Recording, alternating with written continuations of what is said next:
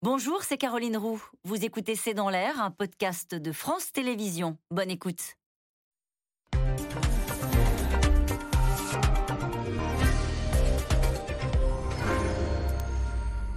Bonsoir à toutes et à tous. Vladimir Poutine et Xi Jinping se sont rencontrés hier en Ouzbékistan.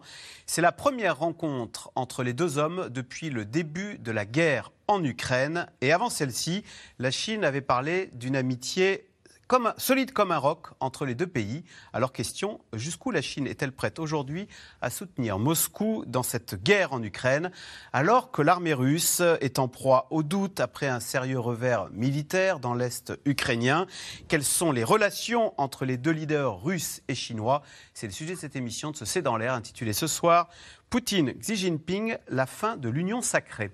Pour répondre à vos questions, nous avons le plaisir d'accueillir le général Jean-Paul euh, Paloméros. Vous avez été chef d'état-major de l'armée de l'air et commandant suprême de la transformation de l'OTAN.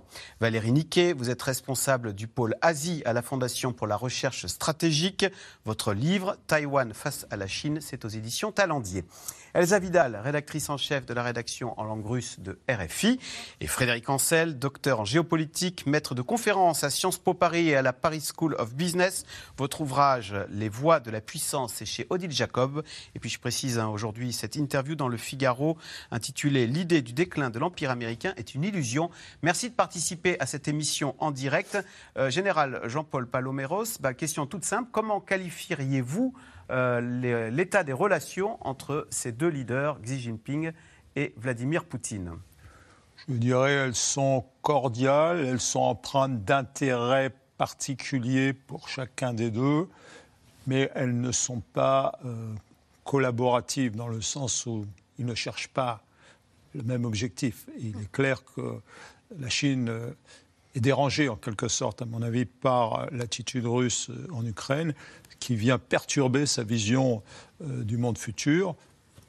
Ce qui l'arrange en contrepartie, c'est peut-être de voir que les Américains sont pris à partie par la Russie.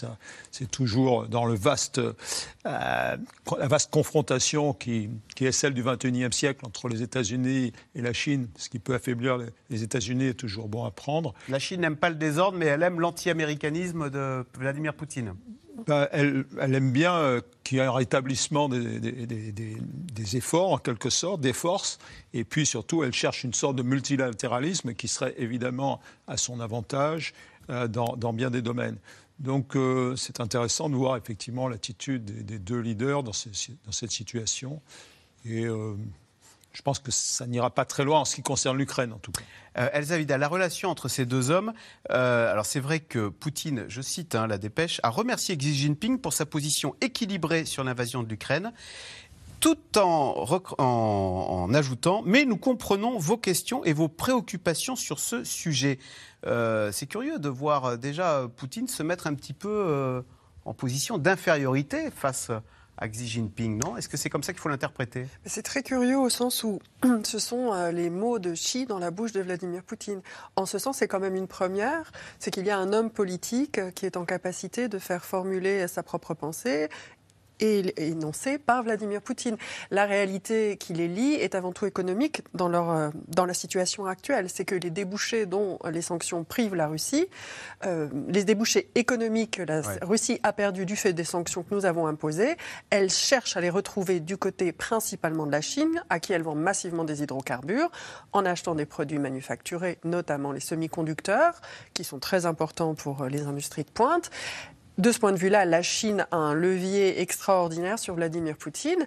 Et euh, cette opération spéciale dans la bouche du Kremlin, qui est une vraie guerre, euh, confère quand même à l'aventurisme euh, politique pour les Chinois, et ça, c'est tout à fait euh, négatif. Dans le... Donc, il a reçu certainement euh, une pression assez forte du côté chinois. Frédéric Ancel, c'est vrai qu'on a Vladimir Poutine, elle, a donné de lui l'image d'un homme fort, viril, souvent avachi, que rien n'atteint. Est-ce que c'est l'image qu'il a renvoyée hier en Ouzbékistan face à Xi Jinping? Ah ben non, il, en rabat, hein, parce que d'abord, vous l'avez bien rappelé, depuis quelques jours sur le plan militaire, la situation elle est très mauvaise. Elle était franchement pas géniale depuis l'intervention du 24 février, c'est le moins qu'on puisse dire. Là, maintenant, elle devient, euh, elle devient humiliante. C'est pas encore une véritable défaite, mais de toute façon, c'est extrêmement mauvais. Ça, c'est le premier point. Le deuxième point, c'est que d'un point de vue euh, économique et au fond même technologique aujourd'hui, évidemment démographique, euh, les rapports de force ont considérablement changé en un demi-siècle. Aujourd'hui, la Chine est manifestement plus puissante dans beaucoup de domaines. Alors, pas en nombre de têtes nucléaires. Enfin, pour le reste, la Chine euh, a déjà dépassé ou est en train de dépasser largement la Russie. C'est le deuxième point. Ah bah, en PIB, il y a un rapport de 1 à 10. hein. Oui, non, mais c'est ça. 17 000 milliards pour la Chine, 1700 Mais c'est milliards pour la Russie. Et c'est ça. 1 à 10 en Voilà, économie. c'est 1 à 10 et a priori ça devrait se, se poursuivre dans les prochaines années.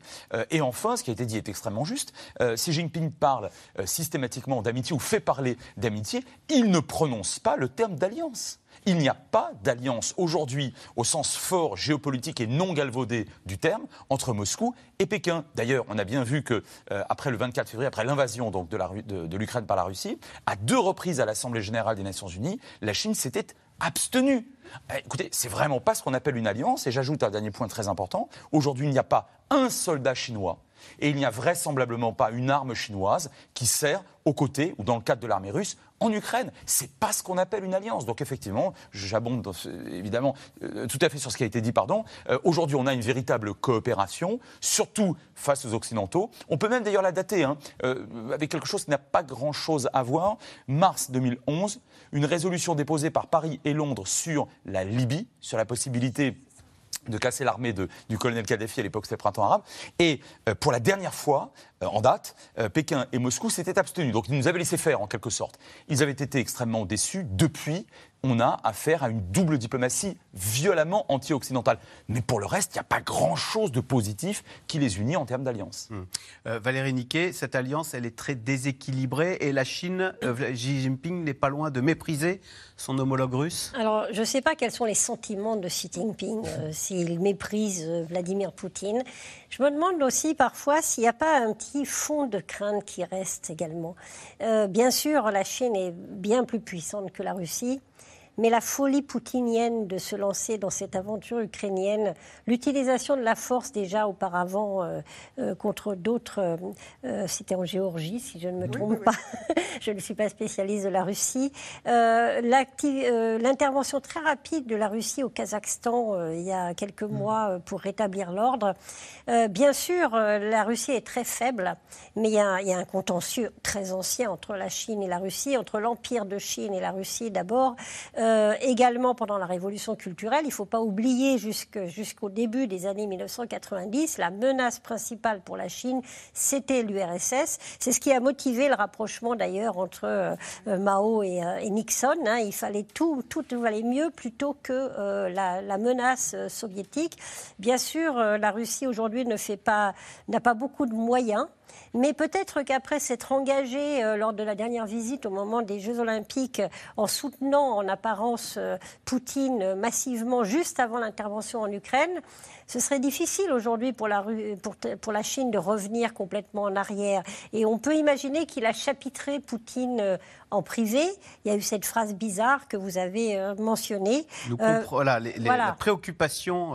Parce que c'est vrai que ça coûte aux Chinois aussi. hein. Ça coûte aux Chinois. Bien sûr, les Américains sont en Ukraine. L'Europe se consacre plus aujourd'hui à, à l'Europe, à l'Ukraine, à ce qui se passe en Ukraine qu'à l'Asie ou à l'Indo-Pacifique. Mais on voit aussi que ça a galvanisé toute une série de résistances contre ces régimes-là. Et c'est pas positif pour Pékin non plus. Quand vous disiez euh, en privé, Mm. Xi Jinping a chapitré euh, Vladimir Poutine, ça veut dire quoi? On peut imaginer une discussion du genre mais qu'est-ce qui- comment tu vas t'en sortir? Qu'est-ce que tu Mm. es allé faire en Ukraine? Comment est en train de, de virer ton opération? C'est ça lui a C'est impossible de savoir ce qui s'est véritablement dit ou ce qui s'est dit au niveau de conseillers, éventuellement d'échanges. Il y a des échanges entre la Russie et la Chine. Mais ce qui est vrai, c'est que peut-être que la Chine aurait été ravie de voir euh, la Russie remporter une victoire très rapide en Ukraine. Ça aurait montré la supériorité de ce type de régime. Euh, et simplement, euh, la Russie a raté son coup. Euh, donc euh, aujourd'hui, c'est plus un boulet qu'autre chose. Et puis surtout, ça pèse économiquement sur l'économie chinoise qui ne va pas bien. La Chine peut acheter du pétrole et du gaz russe bon marché, mais ça, elle, imp- elle importe à peine 10% de son énergie de Russie aujourd'hui. Tout le reste vient d'ailleurs, payé au prix fort. Transport, euh, également les matières premières qui sont nécessaires absolument Mm, euh, pour euh, l'économie chinoise. Et, euh, et ça met un frein également à toute une série euh, d'échanges commerciaux, puisque la, la Russie est sous sanction que la Chine ne respecte pas. Mais en même temps, beaucoup d'entreprises euh, chinoises sont très très prudentes et ne veulent pas aller contre la volonté de Washington notamment, Ouais. euh, parce que leur marché, il est aux États-Unis, il n'est pas en Russie. Général. Jean-Paul Paloméros, est-ce que c'est vrai qu'après six mois de guerre, les Chinois, comme les Occidentaux d'ailleurs, se disaient bon, la Russie, c'est pas une grande économie, mais c'est une grande armée. Dans- de ce point de vue, elle impressionnait. Force est de constater qu'au bout de six mois, on est en train de s'interroger sur euh, le- la pertinence de se dire que c'est une grande armée, la Russie. Alors, euh, d'abord, je voudrais revenir sur cette notion de grande armée parce que j'ai, depuis longtemps, je n'ai pas partagé tout à fait. cette Non, mais on idée. se disait, c'était Oui, non, mais euh, après le- la fin de la guerre froide, les Russes, très clairement, ont compris qu'ils ne gagneraient pas une guerre conventionnelle contre l'Occident.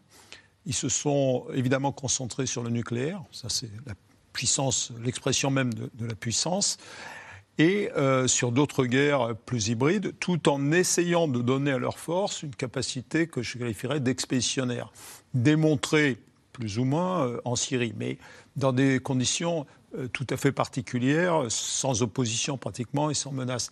Donc pour moi, la démonstration de l'efficacité de l'armée russe n'avait pas été faite. Maintenant, il y a le nombre, effectivement, le nombre, ça compte.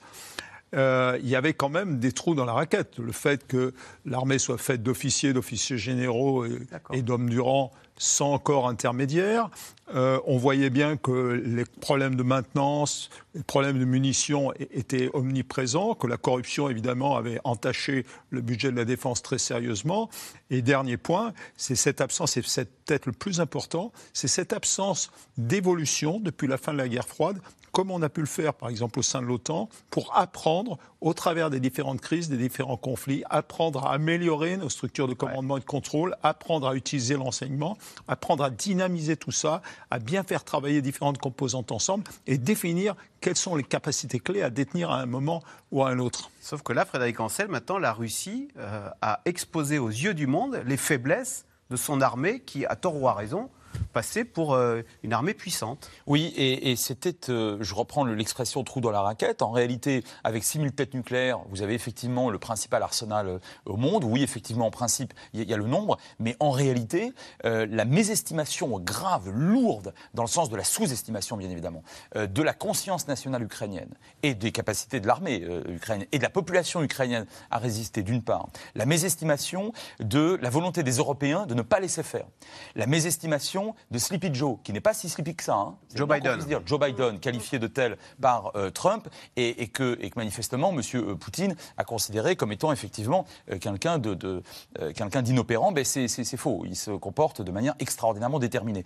Et enfin, euh, sa propre opinion publique. Visiblement, et là de je parle sous renseignement. contrôle, et je parle sous contrôle, visiblement, une partie au moins de euh, l'opinion russe ne suit pas et, s'avère extrêmement tiède, peut-être même, sans doute même, au sein de l'armée. Donc tout cela, ça ne peut pas effectivement être considéré comme une très grande armée moderne. Et j'ajoute un point, c'est que Xi Jinping le sait très bien. Et effectivement, vous avez raison. Si euh, Poutine l'avait emporté immédiatement, sans trop de résistance, bah, la Chine aurait pu dire, bah, écoutez, de toute façon, les Ukrainiens souhaitent euh, se retrouver dans la famille ou dans le giron russe. Là, c'est impossible de soutenir ce que aux yeux des Ah ouais. Chinois, ce qui correspond aux yeux des Chinois à un véritable scandale. Je rappelle, mais vous le savez, que les Chinois ont toujours considéré que la souveraineté des États était sacro-sainte et qu'on ne pouvait pas la transgresser. Et là, leur ami fait exactement l'inverse. Elsa Vidal, Alors, pour euh, rebondir sur le- la première thématique, et puis comme- la mésestimation euh, Oui. de Vladimir Poutine, Oui. des- des problèmes qui l'attendaient.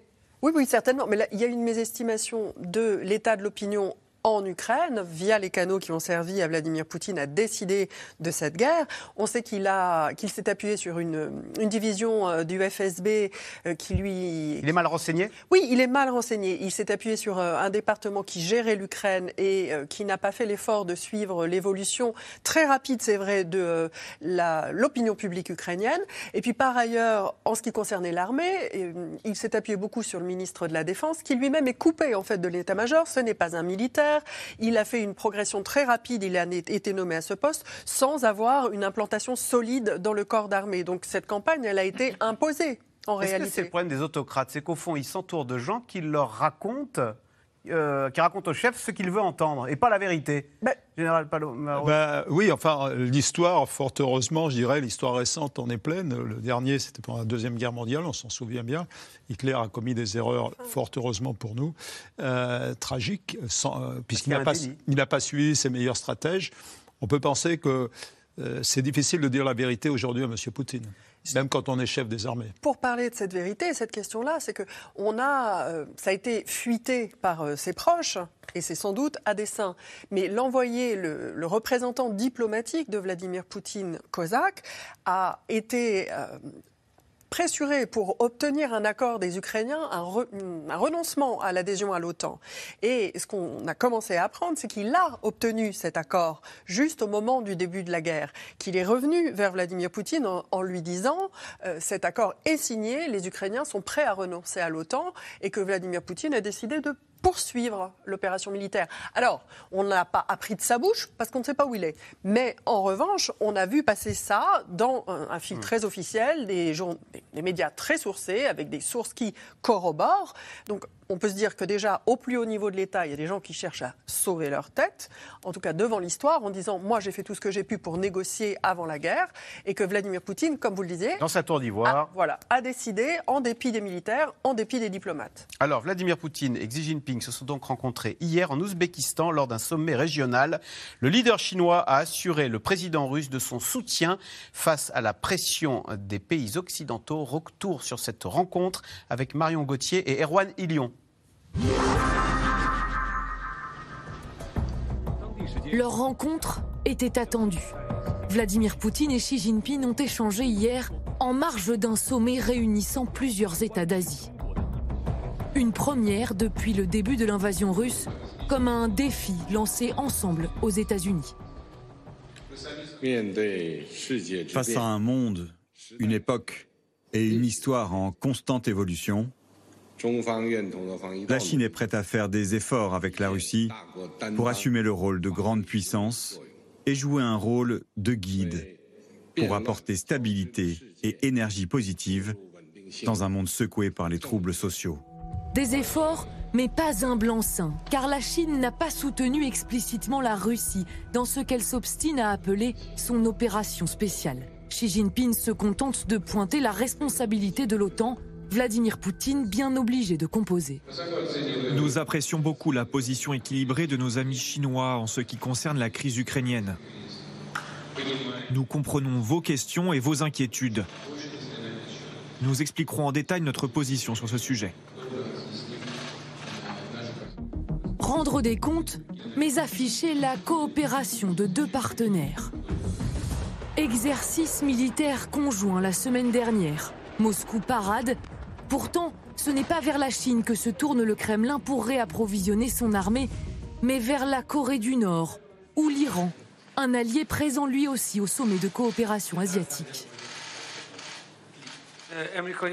Les Américains pensent que, quel que soit le pays auquel ils imposent des sanctions, il sera immobilisé.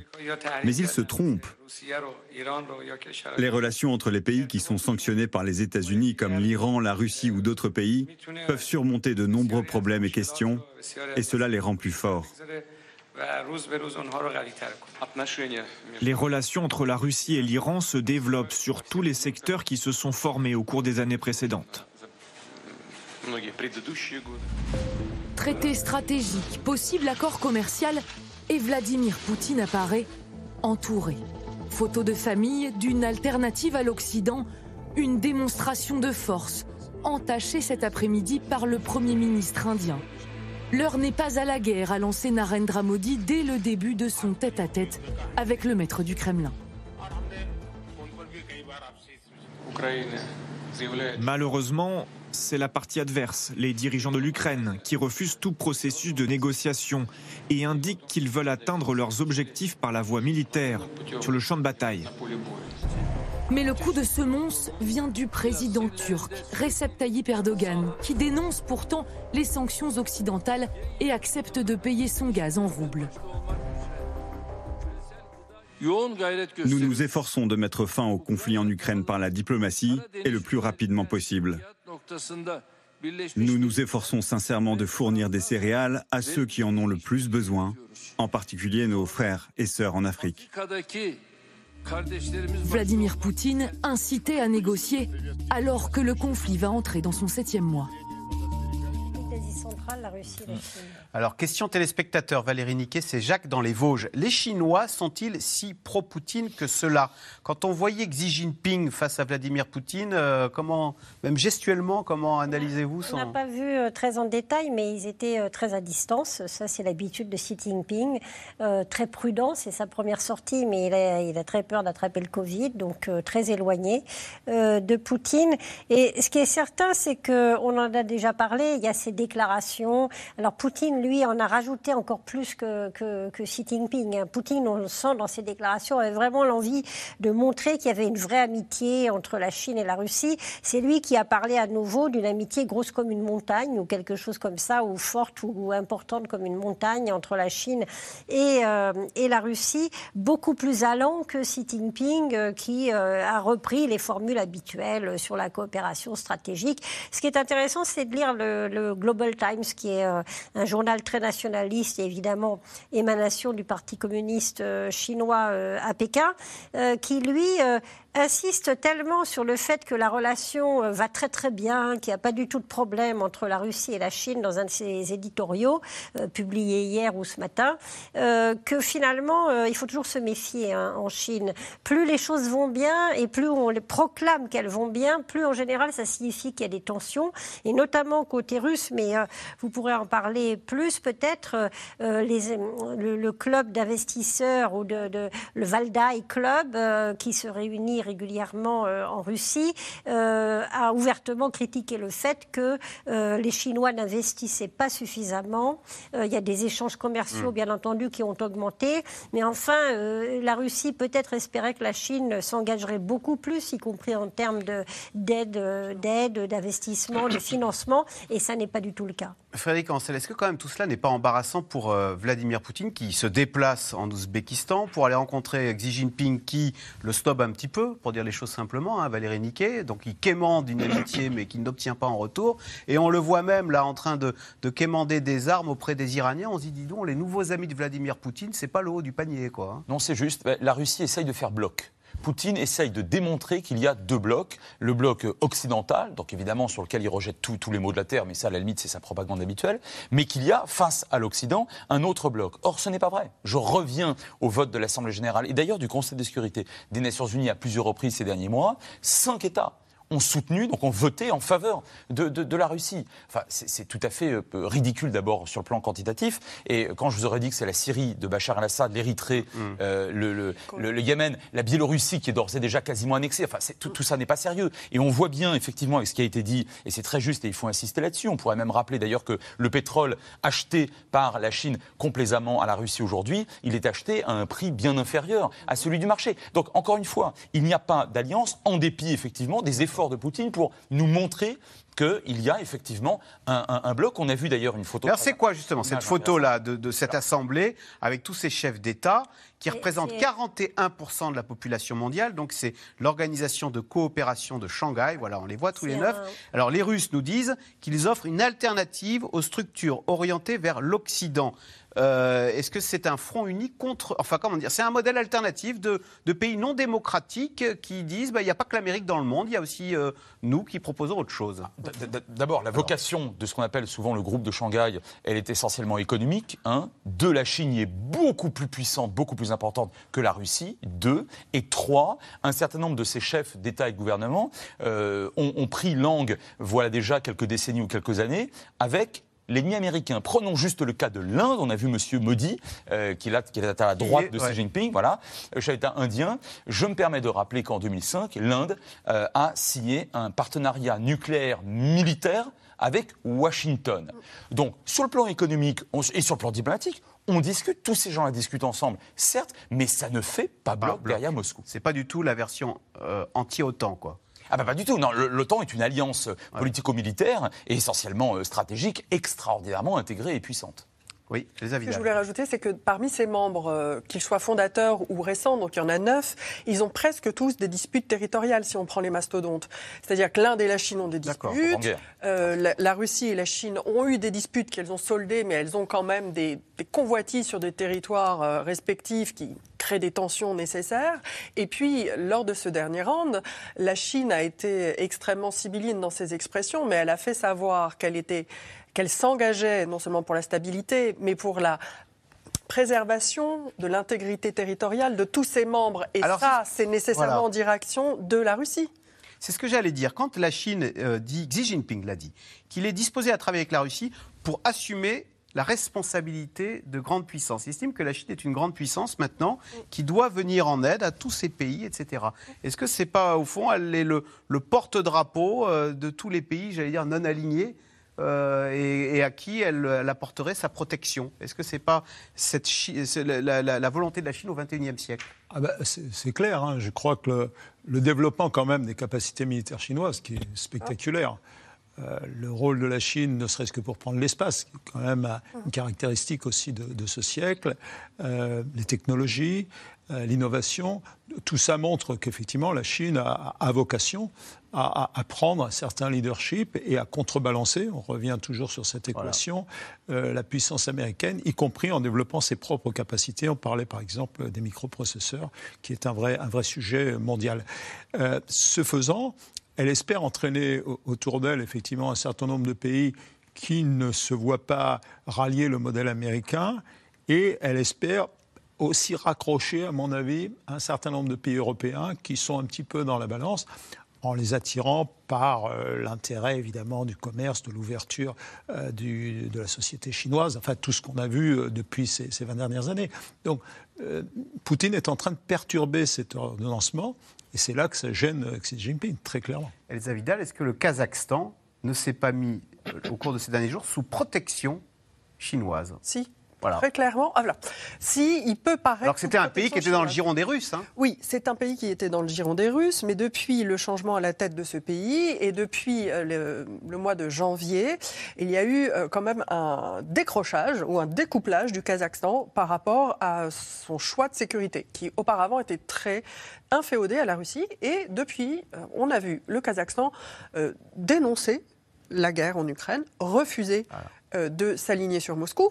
Et euh, la déclaration chinoise d'hier, qui entend préserver l'intégrité territoriale des pays d'Asie centrale, notamment, et le Kazakhstan, ne peut se comprendre que contre la Russie puisque l'éloignement du Kazakhstan pourrait faire peser, enfin il a une frontière énorme avec euh, la Russie, une population très importante aussi de, Russes, ethniquement si je puis dire, et donc ça ne peut se comprendre que dans ce sens-là. Hum. Et, Valérie Niquet, est-ce que la, Chine se rend compte que euh, finalement elle gagne en influence euh, en faisant du commerce, en apportant peut-être sa culture, euh, plutôt que par les armes dont Vladimir Poutine vient de montrer l'extrême limite en Ukraine? Est-ce que finalement, c'est pas ça aussi? La, Chine se rend compte qu'elle est forte n'y a pas besoin de sortir d'un arme pour être influent. Quoi. Euh, oui, enfin, il y a un peu des deux en Chine. Euh, la Chine est très prudente hein, dans tout ce qui est engagement extérieur. Ce qu'elle veut, c'est montrer qu'elle est une puissance. Donc ça passe euh, par l'affirmation des capacités militaires, ça passe par une base à Djibouti, par exemple, pour un développement de ses capacités navales. ça passe par les liens qu'elle est en train de développer avec certains pays du Pacifique, comme les îles Solomon récemment, avec un accord particulier. mais la Chine est en même temps très prudente et elle a ses priorité. Sa priorité, c'est son environnement proche, c'est Taïwan. Et euh, on a parlé tout à l'heure de la mise en avant des faiblesses intrinsèques de l'armée russe qui paraissait si puissante. Euh, il faut faire attention à ne pas avoir une surévaluation de la puissance de l'armée chinoise, qui s'est énormément développée.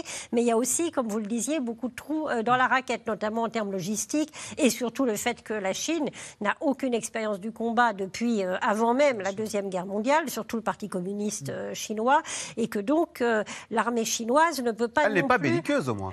Euh, belliqueuse en interne. Par exemple, quand on reprend possession euh, de Hong Kong d'une manière euh, très dure, quand on contrôle le Xinjiang ou le Tibet, la Chine s'est toujours étendue par nappe en quelque sorte. Elle rencontrait assez peu de résistance, il faut le dire. mais la Chine ne renonce pas du tout à une politique de puissance ou d'affirmation de puissance qu'elle tente d'imposer aussi à un certain nombre de ses voisins d'influence. En revanche, elle connaît aussi la limite de ses capacités, notamment face aux États-Unis par exemple, en cas de conflit euh, avec Taïwan. Et, euh, mais pour le Kazakhstan, c'est effectivement intéressant. Les Chinois avaient été assez agacés euh, par l'intervention russe pour aider le Kazakhstan au mois de janvier, mhm. donc, et surtout qui s'était faite sans que Pékin soit prévenu à l'avance et sans qu'il y ait eu de, discussion. Et donc, on voit bien là que dès qu'il y a un vide, dès que les Russes se retirent, dès qu'ils sont affaiblis, eh bien, la, Chine avance euh, ses pions. En Asie centrale. Euh, en Asie centrale notamment. Mais euh, parfois, ils ont du mal à se contrôler ou à il y a une certaine hubris et ça pourrait en retour provoquer une réaction d'hostilité plus forte de la part de Moscou, même si Moscou, on, le dit, a besoin euh, d'un certain nombre de, de biens que la Chine est la seule à pouvoir leur vendre aujourd'hui. Alors, retour sur les limites hein, de l'armée russe avec euh, cette contre-offensive ukrainienne. Hein, les Ukrainiens qui ont repris plus de 6000 km de terrain. Avec le repli de l'armée russe, les découvertes macabres se multiplient. Hier, ce sont euh, plus de 400 tombes qui ont été découvertes dans la seule ville d'Izium. Sujet de Magali Lacrose et Christophe Roquet. Au cœur de la forêt d'Izium, dans le nord-est de l'Ukraine, les croix de bois se confondent avec les arbres. Depuis hier, la police ukrainienne et les démineurs s'assurent que le site n'est pas piégé. Combien de tombes Combien de morts enterrés là Et depuis quand? Ici, un trou un peu plus grand que les autres. Il y est écrit 17 soldats ukrainiens. Ce sont des fausses communes et nous en découvrirons d'autres, expliquent les autorités. Le procureur d'Izium, avec 40 enquêteurs et les unités de la police scientifique, sont actuellement sur le site de ces charniers où sont enterrés nos citoyens. Nous avons découvert 445 tombes pour le moment. Cela va prendre plus d'une semaine pour identifier les blessures et les causes de leur mort. Comme vous le savez, ils ont été enterrés ici depuis mars. Découvrir l'horreur au moment de la reconquête. Ces derniers jours, l'offensive ukrainienne s'est accélérée. Dans la région de Kherson, l'armée indique avoir repris 500 km. Et dans l'est, autour de Kharkiv et de Donetsk, plusieurs villes stratégiques sont de nouveau sous le contrôle de Kiev. Comme à Izium, où le président Zelensky s'est rendu mercredi pour féliciter ses troupes. Il est peut-être possible d'occuper temporairement notre territoire, mais il est certainement impossible de soumettre notre peuple. Ces derniers mois ont été extrêmement difficiles pour vous. C'est pourquoi je vous demande de prendre soin de vous, car vous êtes ce que nous avons de plus précieux. Non loin de là, à Balaklia, les habitants n'osent pas encore croire à la fin d'un trop long cauchemar. J'ai vu un véhicule d'infanterie traverser la place avec un drapeau ukrainien. Pour être honnête, mon cœur s'est arrêté. J'ai commencé à pleurer, c'était irréel. Pendant que les humanitaires distribuent quelques provisions, les policiers exhument les corps. Un long travail d'identification commence après six mois d'occupation, d'angoisse. Comment pensez-vous que c'est de vivre sous l'occupation? On avait peur de tout. On ne sortait pas de la cave. Quand c'était calme, on sortait en rampant pour manger et aller aux toilettes. On vivait dans la peur, car les soldats russes mettaient les gens dans des sacs et les emmenaient pour les torturer. Hier, Ursula von der Leyen était à Kiev, la troisième fois depuis le début de la guerre. Afficher le soutien de l'Europe à l'Ukraine, confirmer une nouvelle aide de 5 milliards d'euros.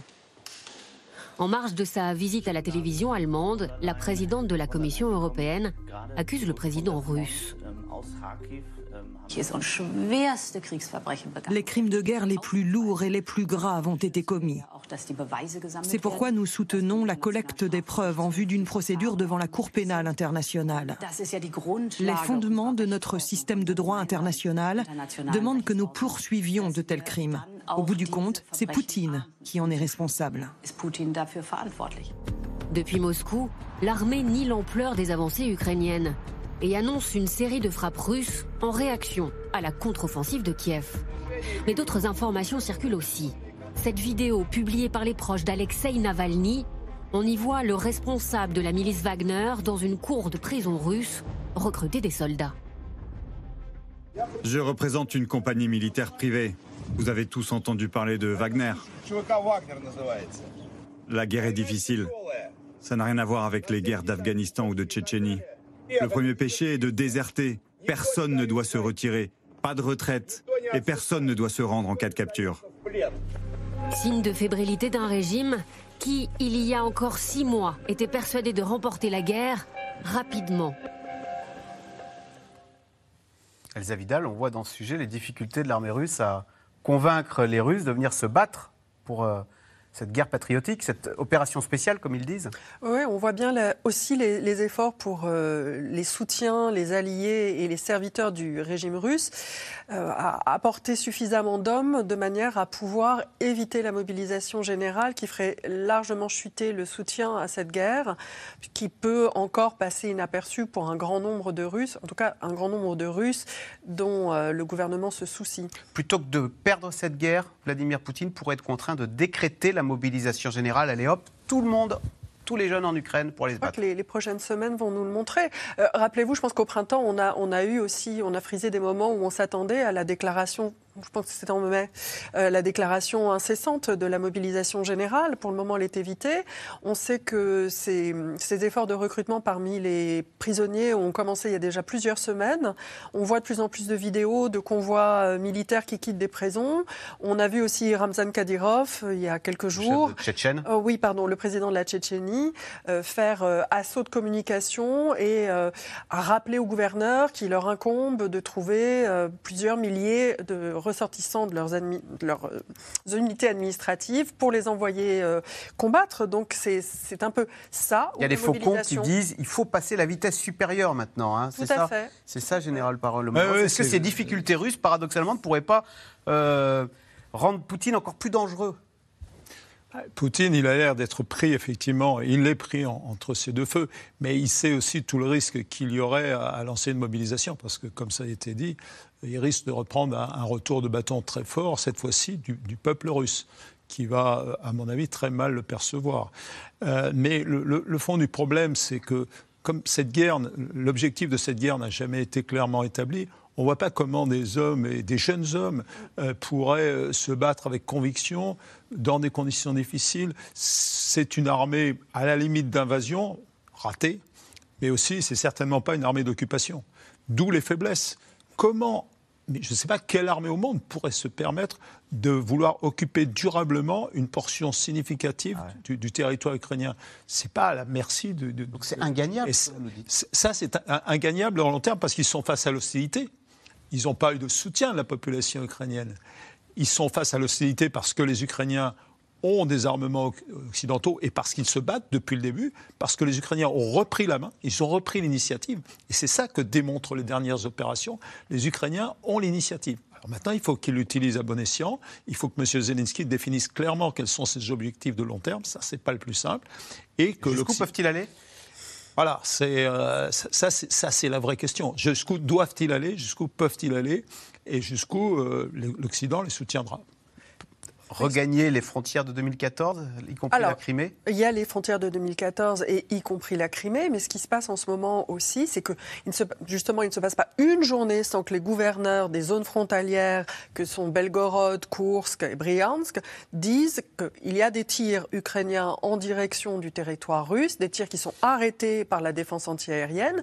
Ils appellent aussi les populations, en évitant le terme d'évacuation, à quitter temporairement leur logement. Les enfants sont passés en études à distance. Donc cette guerre est en train de s'importer en Russie sur le territoire. Frédéric Ancel, comment voyez-vous les choses? Comment euh, Est-ce que Poutine joue complètement sa, sa peau dans ce conflit?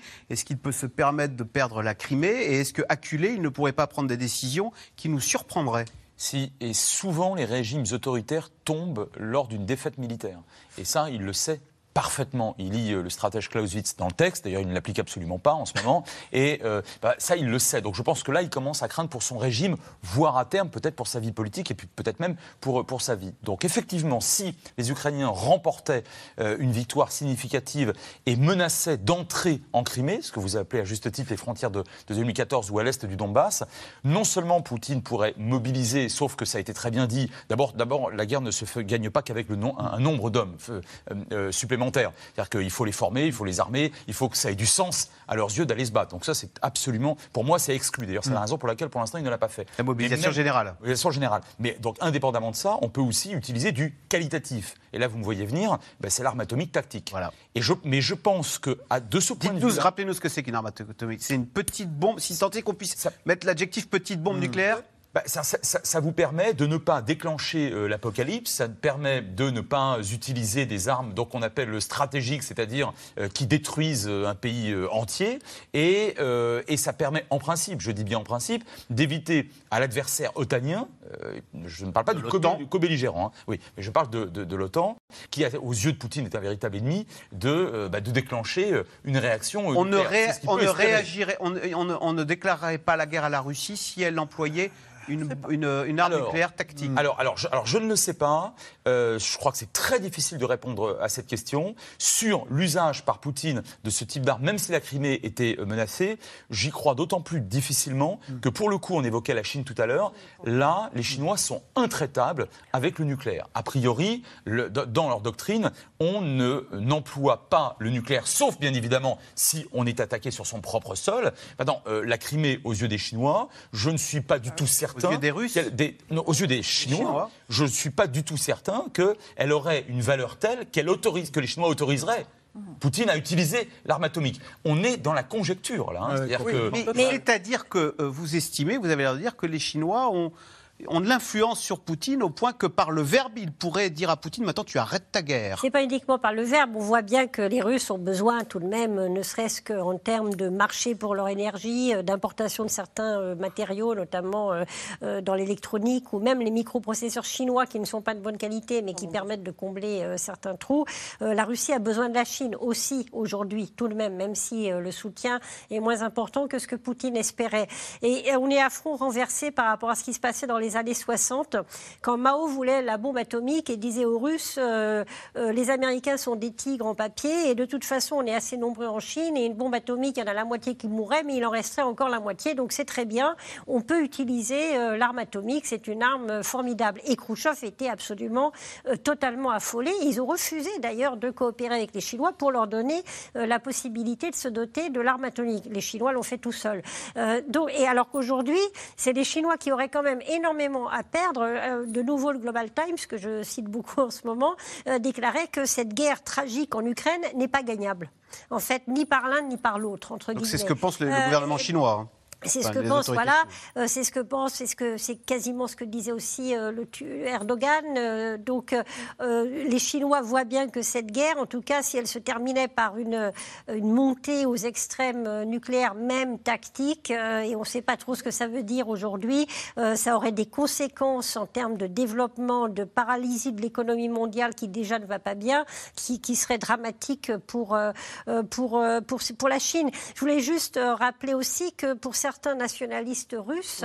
Euh, il y a, euh, un parlait, euh, je crois, hier ou avant-hier, de la défaite que la Russie a connue en Ukraine, là, il y a quelques mhm. jours, en, faisant référence au Tsushima ukrainien. Tsushima, c'est la grande défaite de la flotte de l'Empire russe en 1905 et qui a débouché sur l'amorce de la révolution, de l'effondrement de l'Empire. Donc c'est vrai que Poutine ah. doit aussi penser à ce que vous disiez, c'est-à-dire qu'une défaite... Suis dans la peau du tsar Nicolas II.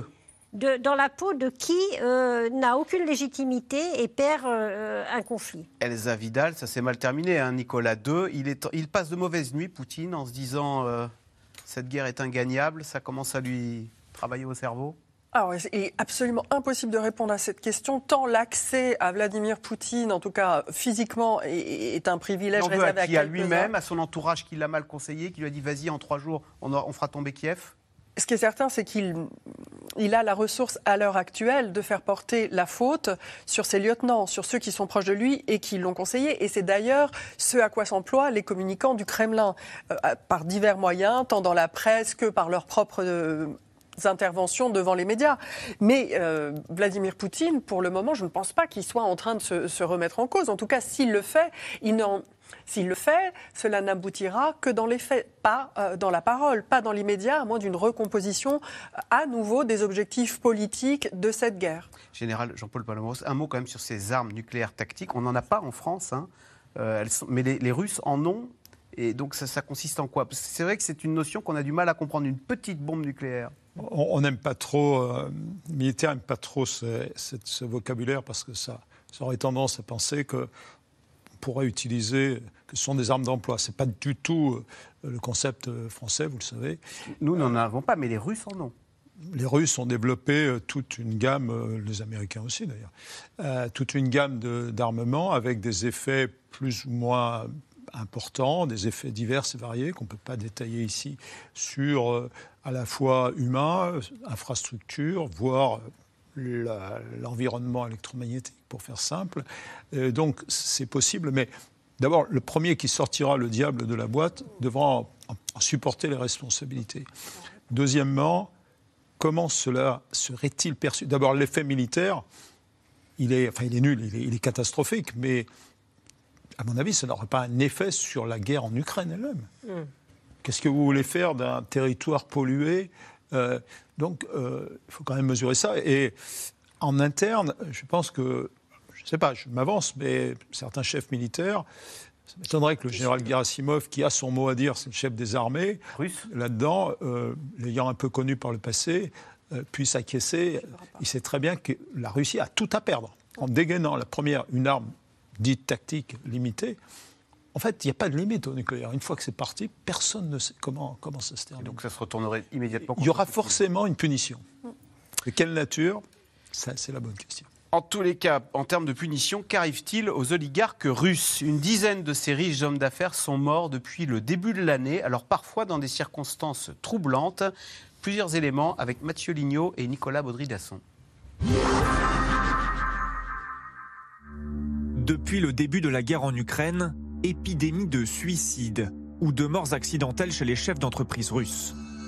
Tombés d'un bateau en pleine mer, d'une falaise, empoisonnés pendant un rituel chamanique, ou comme Sergei Protosenia, retrouvé pendu en Espagne. Sa fille et sa femme, elles, ont été poignardées. Des agents sont arrivés au domicile et ils ont vu à l'extérieur un corps pendu au balcon de la maison. Ils sont rentrés et ils ont découvert deux corps victimes d'une extrême violence et recouverts de couverture. 13 riches industriels russes sont morts depuis février. Seraient-ils victimes d'un grand ménage orchestré par Poutine? Certains décès pourraient être liés à des méthodes du FSB, comme Ravil Maganov, du géant pétrolier Lukoil. Il meurt défenestré d'un hôpital début septembre. Son entreprise avait critiqué la guerre. Nous prenons un arrêt rapide du conflit armé et soutenons sans réserve son règlement via un processus de négociation et des moyens diplomatiques. Mettre au pas les oligarques, les contrôler. Depuis son arrivée au pouvoir en 2000, Vladimir Poutine a toujours déclaré reprendre les choses en main.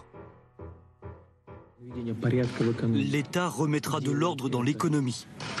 Et il le fait déjà, que ça plaise ou non.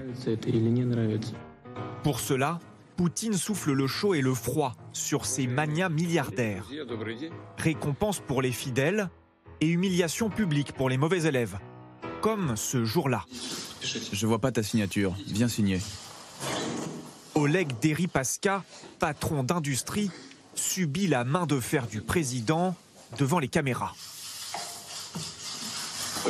Prends-moi mon stylo. Vladimir Poutine va jusqu'à mettre en prison les oligarques qui deviennent trop puissants. Mikhail Khodorkovsky, première fortune russe dans les années 2000, est emprisonné pendant 10 ans. Condamné pour escroquerie. Selon cet opposant maintenant en exil, Poutine règne seul. Le pouvoir russe n'est pas une oligarchie. C'est une dictature.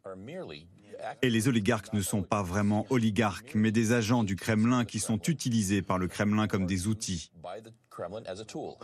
Ils ne peuvent pas influencer un dictateur. Ça ne marche pas comme ça. Le 24 février dernier, Vladimir Poutine convoque les chefs d'entreprise juste après son conseil de défense.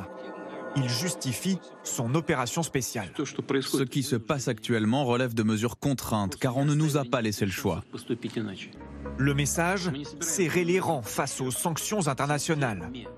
Plus de 1000 oligarques et leurs proches ont vu leur yacht saisi, leurs avoirs gelés par l'Europe et les États-Unis.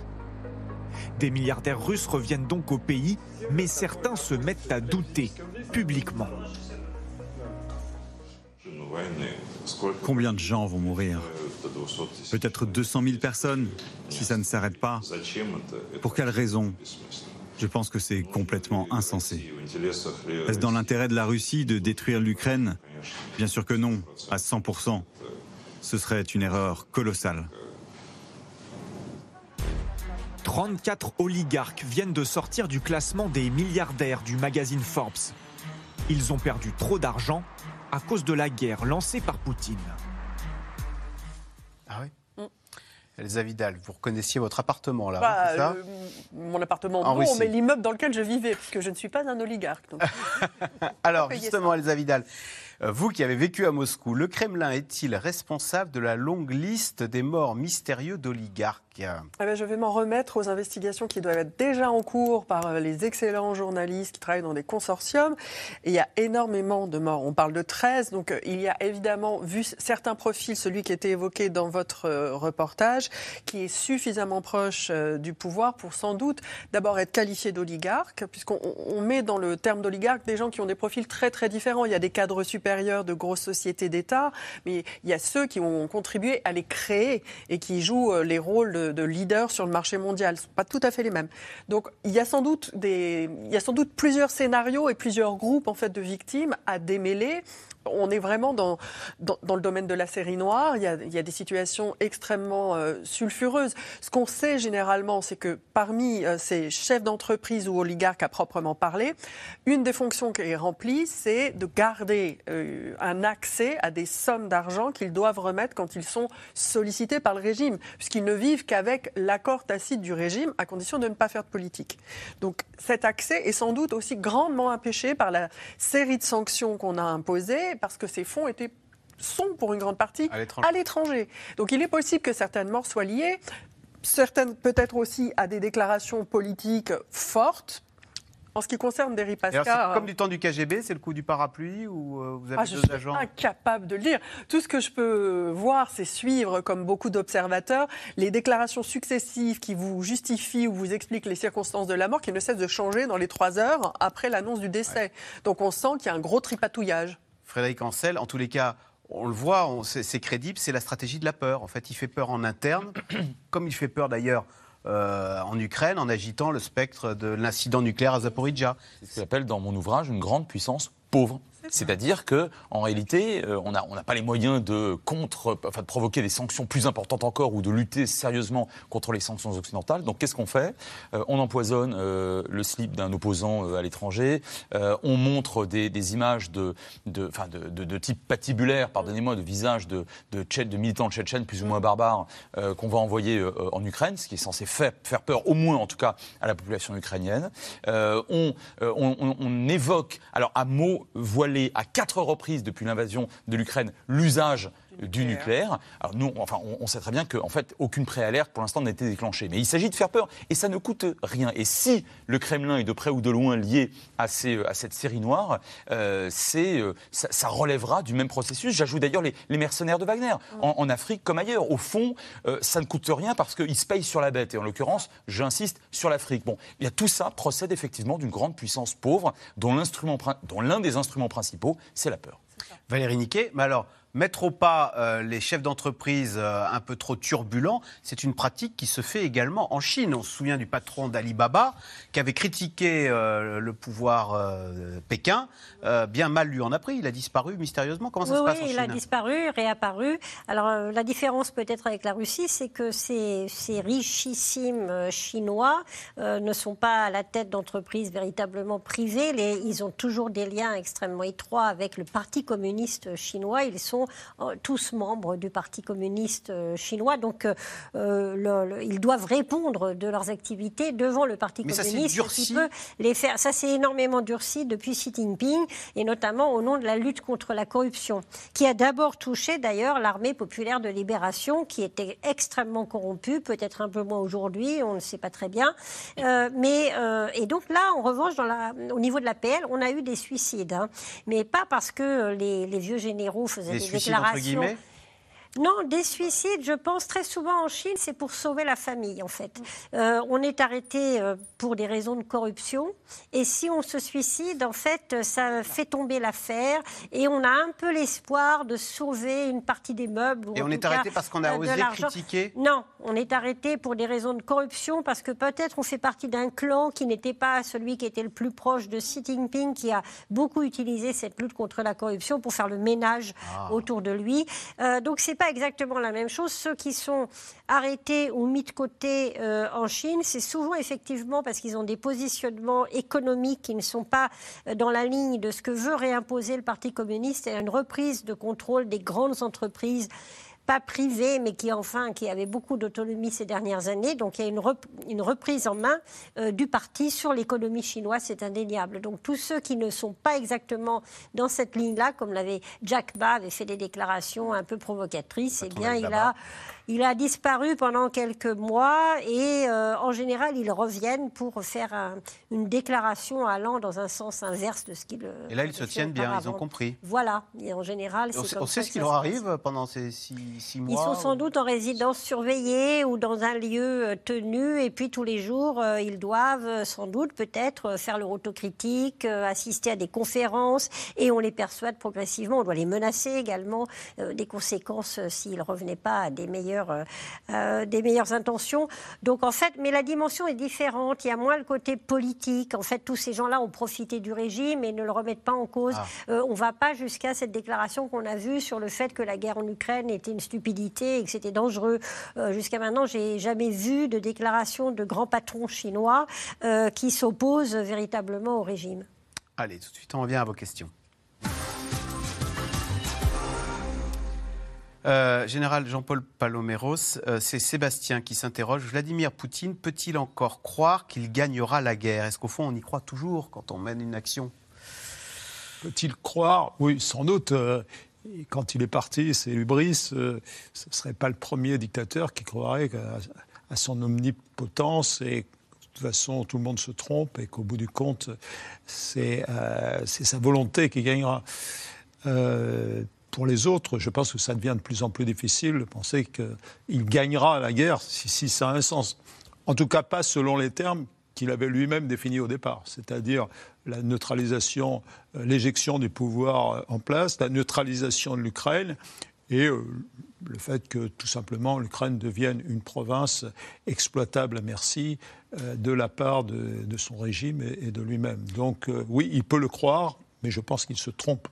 Il, la regrette, cette guerre, vous pensez? Si c'était à refaire, il ne la referait pas? Alors là, je ne sais pas du tout, mais moi, ce que je me demande, c'est si ceux qui l'abondent en informations complètement décalées par rapport à la situation, eux, ne se posent pas la question de comment faire pour fuir cette situation.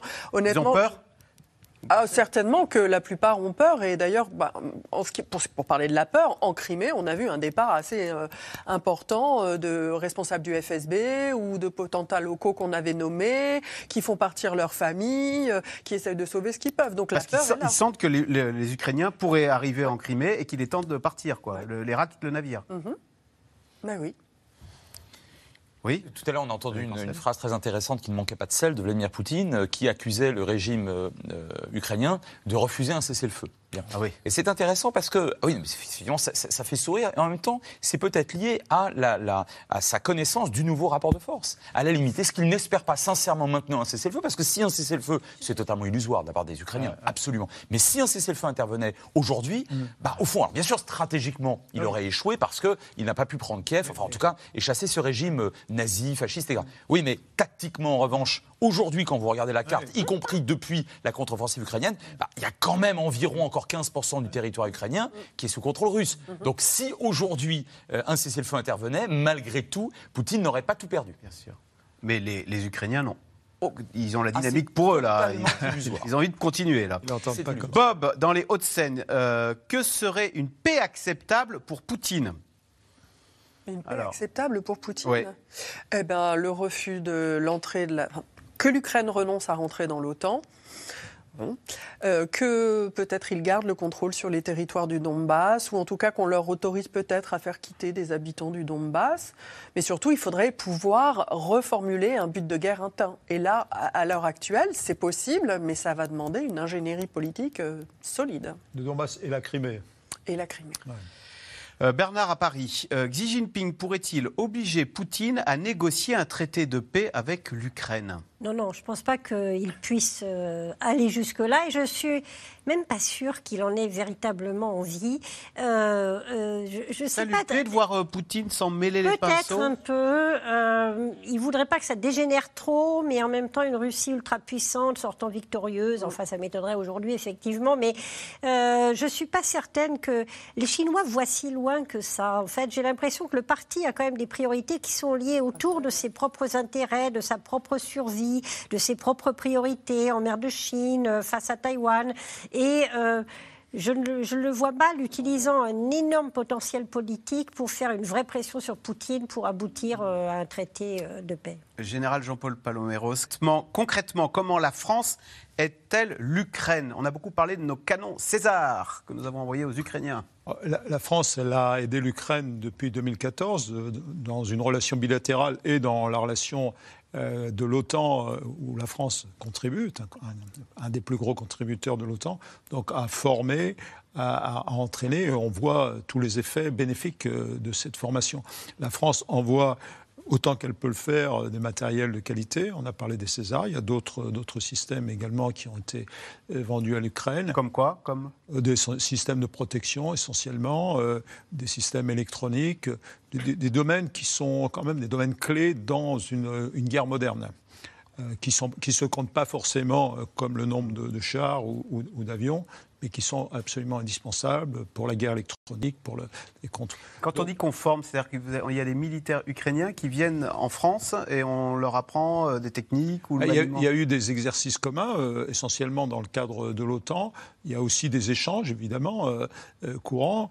Et, et tout ça crée une, une vraie dynamique. C'est-à-dire que les Ukrainiens se sont immergés dans euh, cette euh, aptitude à, à- à gérer des conflits de, de cette nature, grâce à l'expérience des autres, et la nôtre en particulier. Euh, Julien, dans l'Hérault, les Chinois ne lorgnent-ils pas surtout sur les fabuleuses ressources du sol russe Valérie Niquet Oui, c'est vrai qu'on parle beaucoup de cette possibilité et certains craignent en Russie cette invasion de la masse euh, chinoise sur la Sibérie. Mais on est beaucoup là dans le fantasme. En fait, il y a beaucoup de Chinois d'ailleurs qui, euh, avaient établi des entreprises euh, en Sibérie, effectivement, ou dans l'extrême-orient russe. Il y a des ressources, mais ils y ont accès par les échanges, par le commerce. Les Russes se plaignent énormément, d'ailleurs, se plaignaient beaucoup du fait que pour la Chine, c'était un pays du tiers-monde qui fournissait des matières premières et rien d'autre, en fait. Euh, et puis, il y a des sujets de tension. L'accès aux re- ressources dans l'Arctique, euh, oui. La coopération entre la Chine et la Russie dans l'Arctique, oui.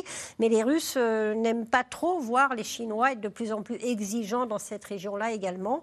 Donc, c'est vrai que les ressources russes intéressent Pékin. Ça fait une complémentarité entre les deux. C'est là-dessus, d'ailleurs, que- qu'est basée aujourd'hui leur coopération. Mais il n'y a pas vraiment besoin d'occuper la Sibérie pour ça.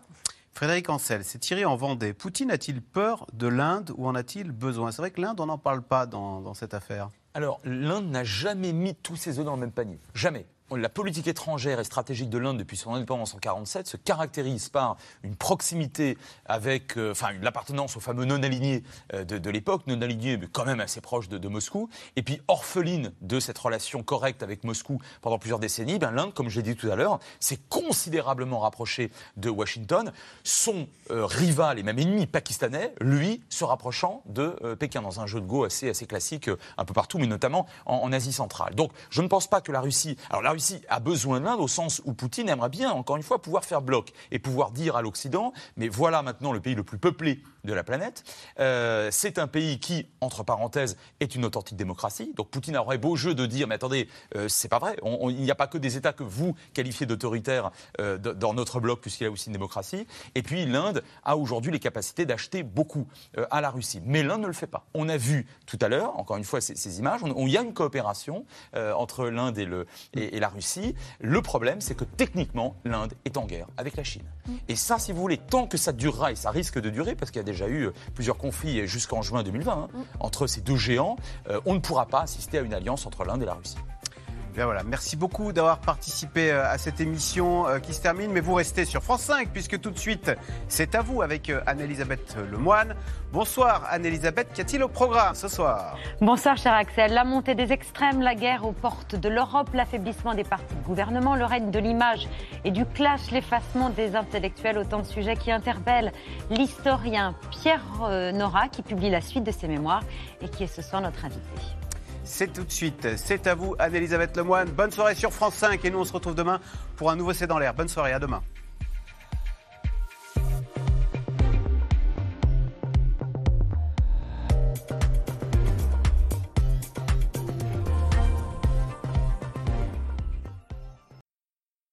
C'était C'est dans l'air, un podcast de France Télévisions. Alors s'il vous a plu, n'hésitez pas à vous abonner. Vous pouvez également retrouver les replays de C'est dans l'air en vidéo sur France.tv.